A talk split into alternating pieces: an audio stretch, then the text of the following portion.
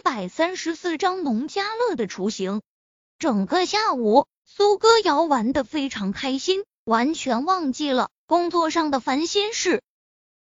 夜幕降临，一行人才意犹未尽的回去。吃过晚饭，秦诗韵和苏歌瑶洗澡去了，林逍遥和夏子音却是商量了起来。已经开始有人来到我们小林村了。看来农家乐有必要提前搞起来了，夏子音说道。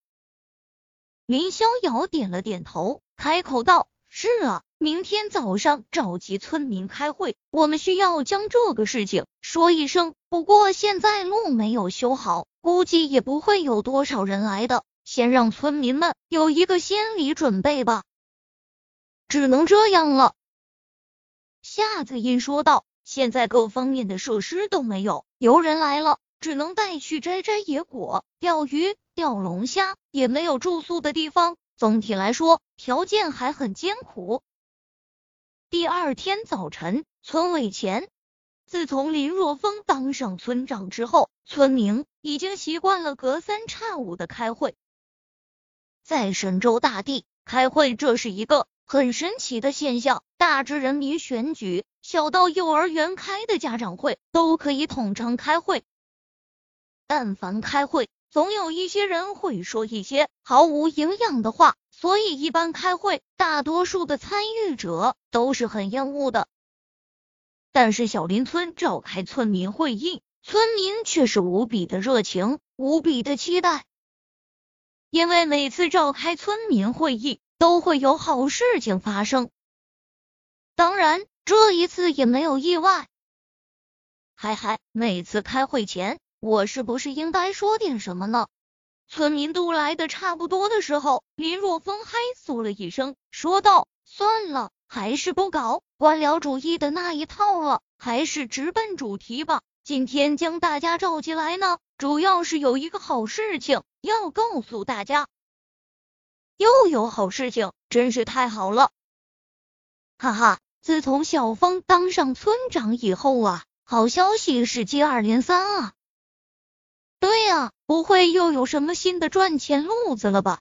面对村民的熙熙攘攘，林若风直接做了一个晋升的手势。果然，很快人群中就安静了下来。现在林若风在村子中的威望那是杠杠的。看到林若风的手势，大家都很是配合的闭嘴不言。目光扫视一圈，林若风突然间有一种很是自豪的感觉，清了清嗓子，林若风说道：“各位乡亲，你们可能没有接触过网络，所以对于网络不是非常了解，在这里。”我也就不科普什么是网络了。我想告诉大家的是，通过网络，我们小林村现在已经在全国范围内都是有名的村子了。因为我们小林村名气越来越大，所以啊，我估计未来会有很多人来我们村子里游玩参观。对于我们来说，这可是一个难得的商机啊！城市里的人来我们农村玩耍。不是有病吧？我们农村有什么可以玩的？我只听过去大城市玩的，还真没有听说过有来农村玩的。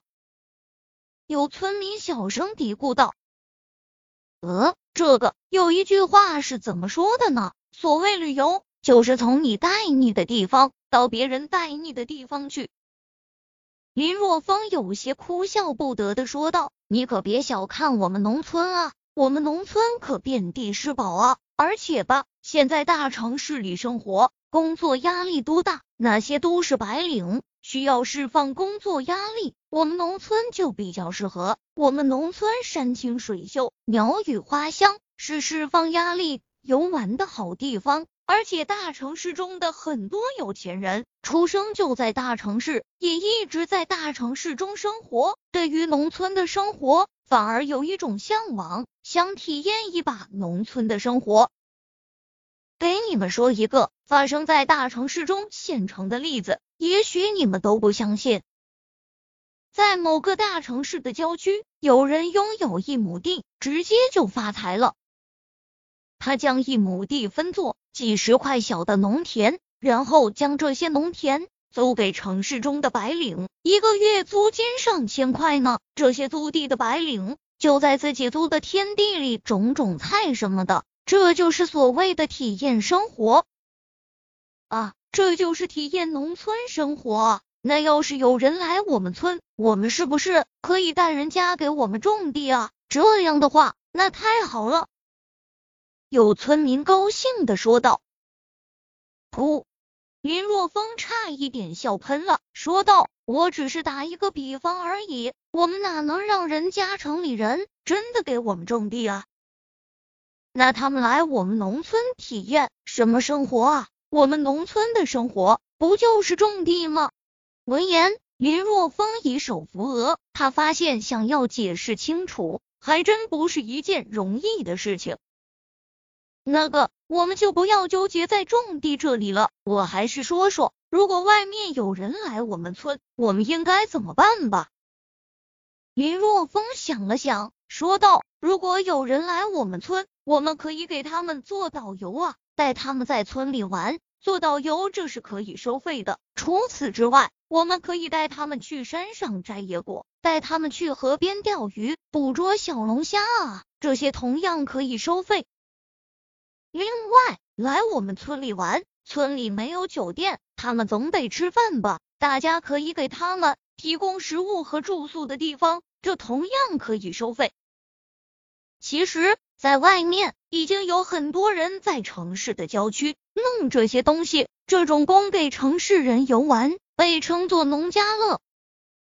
名字虽然叫做农家乐，但是他们那都是以赚钱为目的的。根本就不是货真价实的农家乐，根本就没有农家的味道在里面。只有我们，我们这样的才叫做真正的农家乐。听完之后，很多村民一脸懵逼，他们根本就不知道林若风在说什么。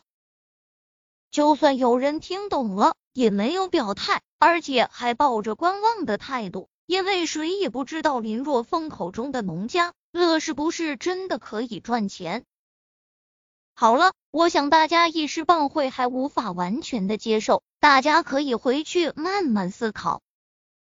林若风说道：“我可以告诉你们的是，如果农家乐办好了，每个月的收入肯定比现在还要高，因为农家乐真的非常赚钱。”那个。虽然我们还有些不明白，但是村长你说的，我们回去一定好好思考，怎么将这个农家乐给办好。